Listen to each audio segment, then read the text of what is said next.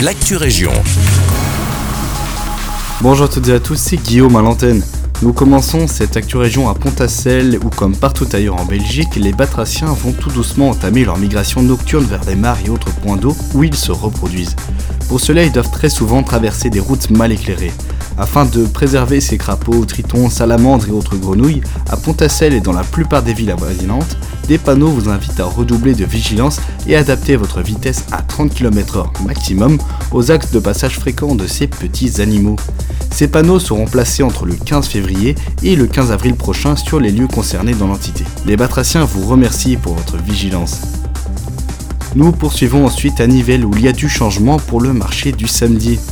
Depuis ce week-end et dorénavant, les maraîchers actuellement situés à la rue des Vieilles Prisons retrouveront leur emplacement initial dans la rue des Frères Pierceau. Nous continuons avec un peu de culture à l'abbaye de Villers-la-Ville. L'exposition photo sobrement intitulée Wild de Michel Doultremont est prolongée jusqu'au 21 mars prochain grâce au franc succès qu'elle a rencontré. Michel Doultremont est originaire de Glabet à Genappe. Le photographe animalier professionnel de renommée internationale est passionné de nature depuis toujours. Il expose une quarantaine de ses photos de vie sauvage en grand format dans la célèbre abbaye. L'accès à l'exposition est inclus dans le prix d'entrée de l'abbaye. Deux visites guidées en compagnie de l'artiste seront aussi organisées et une conférence sur la photo nature tenue par Michel Doutremont lui-même a lieu en date du 18 mars. Vous pourrez trouver plus d'informations sur le site internet villers.be. C'est tout pour l'actu région. Merci beaucoup pour votre écoute. Je vous souhaite une très belle journée.